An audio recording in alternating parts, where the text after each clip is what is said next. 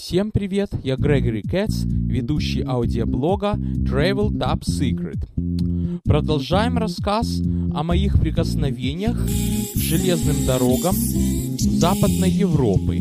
До того, как я начну рассказывать о визите в Европу, который состоялся в марте 2005 года, я вас немного введу в курс дела. В чем принципиальная разница между железными дорогами Германии и железными дорогами Америки? В том, что в Германии почти все перевозки и пассажиров, и даже грузов производятся одним и тем же оператором, который называется Deutsche Bahn. Вот только уж простите, не знаю, он государственный или он частный. Deutsche Bahn. Немецкие дороги. То есть это все пассажирские перевозки, начиная S-банами, которые работают как городские электрички, ездят даже не в пределах ближнего пригорода, а в пределах 30 километров от города, туда и сюда, со всеми остановками. Потом идут региональбан, это пригородный поезд, почти всегда электричка, но иногда дизельный, тоже в ближних пределах с большим количеством остановок. Региональ Экспресс – это то же самое с меньшим количеством остановок.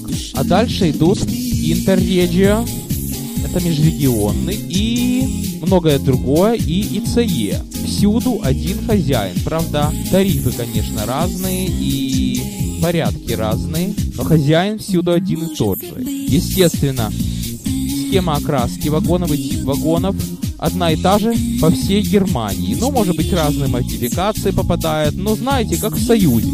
Вот, например, где может быть ВЛ-80, где ЧС-7, или где переменка, где постоянка. Но в Германии в основном переменный ток 15 киловольт напряжения. Но в этом не суть дела. А в Америке как раз наоборот. В Америке так. Дальними пассажирскими перевозками занимается компания Amtrak. У них определенные тарифы, определенные окраски вагонов и определенные порядки, определенные сигналы. И определенные линии им принадлежат. Правда, иногда они как бы смещают. Региональными перевозками занимаются региональные операторы. И они не делятся на S-баны, но среди них есть ближние и дальние. Например, в Нью-Йорке три таких региональных оператора. Нью-Джерси Transit, это соседний штат Нью-Джерси, Metro North, это север штата Нью-Джерси, соседний Коннектикут. И Лонг-Айленд Railroad, это полностью остров Лонг-Айленд. Это чисто так, к примеру. Как в других странах, не знаю. По-моему, в Бельгии единая сеть. Но по ней иногда едут междугородные поезда такие как Евростар, такие как Талис, не знаю, как он называется, но этот быстрый который. Но они просто пользуются иногда бельгийскими дорогами. Хотя, может быть, у них есть свои. Частные фирмы есть везде. Но в основном в европейских странах железные дороги находятся под государственным ведомством.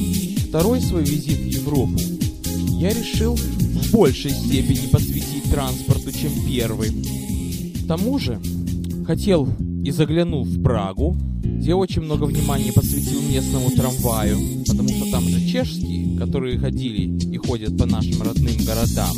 Так вот, друзья, месяца за три до того, как я поехал, я сел на интернет-основатель с целью узнать как можно больше информации о железных дорогах Германии. Ну, конечно, был тогда форум TR.ru, и очень многие ребята тамошние либо жили в Германии, либо бывали, это российский форум, и много чего я узнал о поездах, колесящих по Германии. Например, за время моего недолгого отсутствия, ну, 6 лет считаем не очень долго, появилось уже следующее поколение немецких двухэтажников. То, о котором я говорил в прошлом выпуске, это третье поколение. А то, о котором я буду говорить сейчас, это четвертое. С виду они, во всяком случае, кроме формы кабин, почти ничем не отличаются от предыдущего поколения. Единственное, что они идут без форточек. Кабины другой формы, более модерновой. Но мне, честно говоря, та нравится больше. Двери у немецких двухэтажников четвертого поколения электромеханические. в отличие от пневматических, которые на третьем ставились. Кстати, забыл сказать, что на третьем были еще вагоны зеленого цвета, бело-зеленой гаммы раскраски. В основном вагоны все красные, с белыми дверьми. Это касается и четвертого поколения. А внутри наоборот. Там, где снаружи красно, там внутри белое. Там, где снаружи белое, там внутри красное. Двери у них белые. Теперь в чем принципиальное отличие вагонов четвертого поколения от вагонов третьего?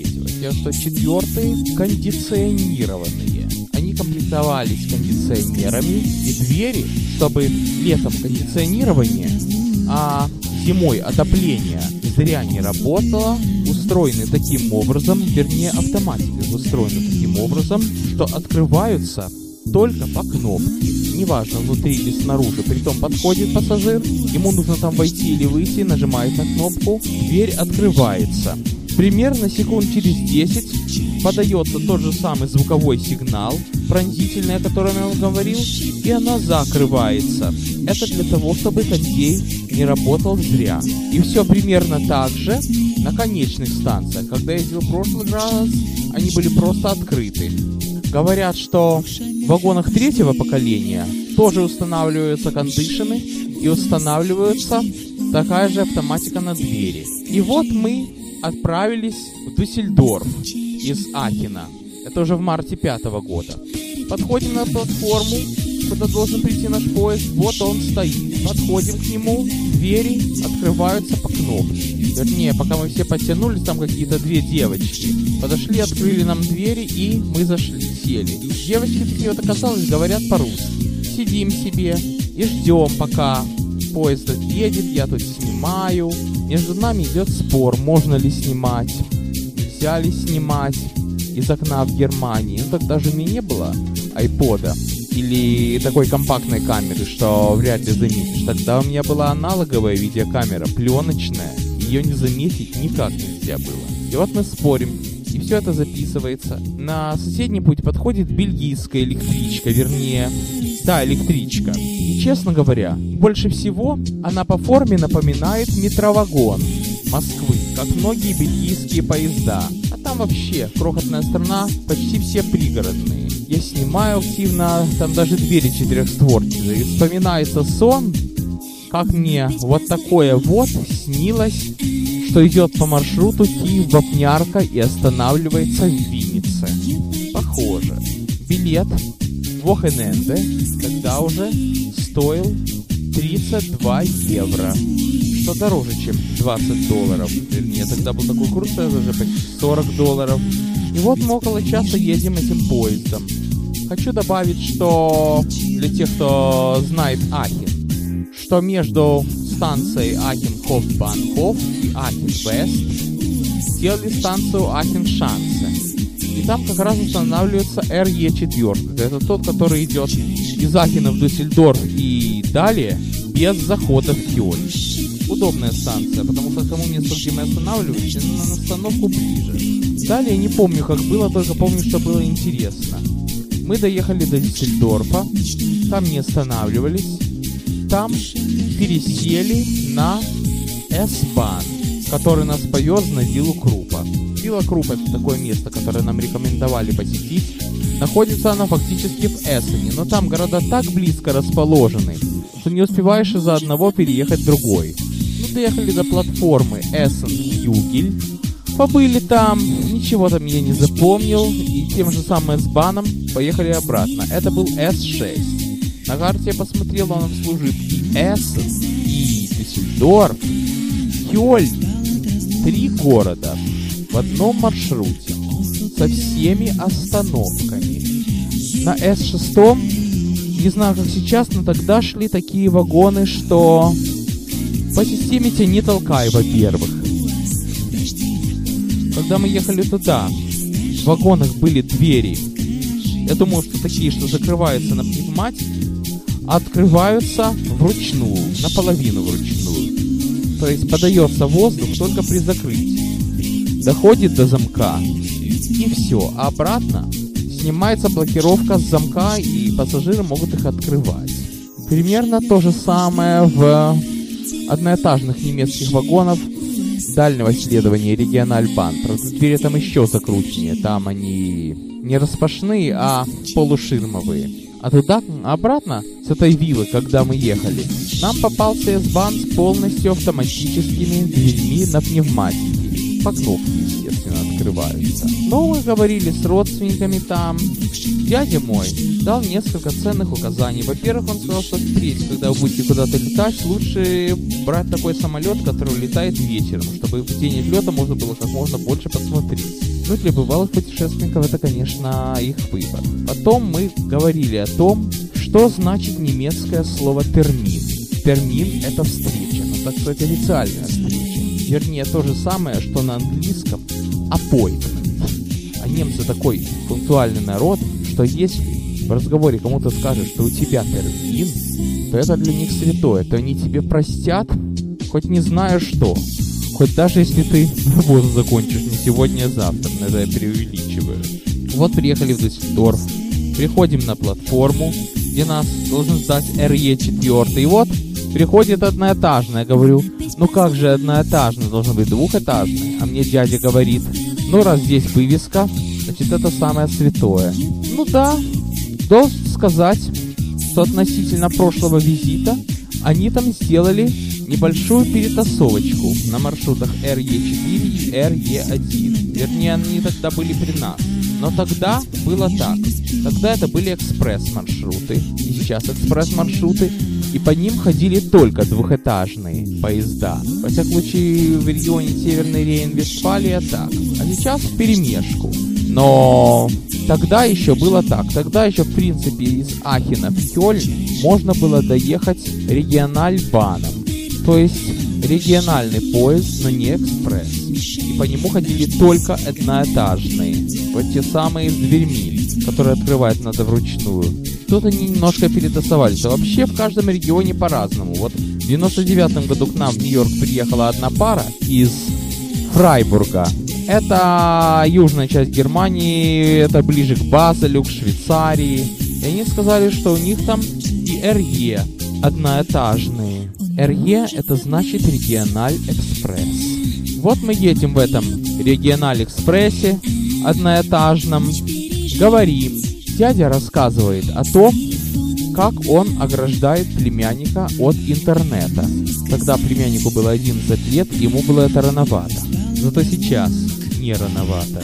На следующий день мы поехали в Кёльн. Поехали мы двухэтажным региональ-экспрессом нового поколения маршрута RE1, хотя планировали сесть на RE9. Попался нам с электромеханическими дверьми, очень быстро и комфортно нас довез до Кёльна. Сидели мы на верхнем уровне, обратно на нижнем, и тогда я приехал в Кёльн специально, чтобы встретиться с другом, которого я нашел по интернету. Очень уникальный друг. Дело в том, что он, в отличие от многих транспортных фанатов, музыкант, но очень любит транспорт, электротранспорт.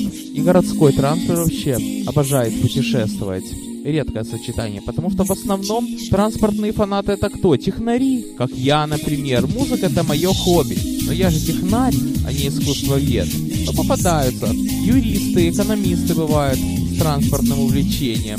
А тут музыкант. Мне казалось, что один я такой и один он такой тогда. Сейчас уже, оказывается, я не один такой. Я со своими родителями приехали в Кёльн, и он показывал нам город сначала, потом показал всякие там трамваи, автобусы, немного рассказал об истории города, много чего интересного было. Потом мы сели и поехали домой. Походу еще прокатились на региона Альбании, это был дизель, потому что этот приятель живет рядом с такой остановкой, где останавливаются все региональные и S-баны. Если вы сядете в поезд, это 200% вас привезет до Кёльнского главного вокзала. И еще, добавлю, что я вчера засел за интернет и обновил свои знания по немецким поездам. Их так много и такая классификация. Насчет двухэтажников скажу одно, что первые два поколения вагоны абсолютно той же формы. Правда, головы у них другие у первого поколения форма головы такая, что представьте себе поезд D1, только с плоской мордой. У второго поколения тоже представь себе дизель-поезд D1, только с плоской, но наклонной мордой. А уже с третьего поколения идут интересные формы. Больше всего мне нравится третье поколение, но самые удобные поезда это четвертое поколение. И еще, поскольку мы же в Прагу летели самолетом из аэропорта Кёльн-Бонн, то нам довелось еще проехаться на электричке, которая в самом прямом смысле слова электричка, в самом прямом смысле слова электропоезд. Это моторовагонный состав, класс 423. Дело в том, что у немцев все модели по классам. У них нет такого, что R9E, R9P, R9T, как у нас. У них все по классам. И еще я забыл сказать, что на меня произвели просто очень сильное впечатление их дизель-поезда. Они в разрез старому и доброму D1. Во-первых, у них такая модерновая форма, округлая, что американские метровагоны даже самого нового поколения отдыхают, хотя в Америке тоже на некоторых системах есть такая форма, и в Оттаве в Канаде они работают. Siemens Talan Disero он называется. Как-то так. Это вот на нем я прокатился от дома приятеля до вокзала в Кёльне. А в 99 году я их видел, они весело сновали навстречу нашему двухэтажнику между Кёльном и Альем. Они ходят по маршруту в основном региональбан и даже еврорегиональбан, это с заходом в Голландию. Я небольшой знаток в этом деле. Вот это было, пожалуй, все в моем втором прикосновении к железным дорогам Германии. На сегодня все. С вами был Грегори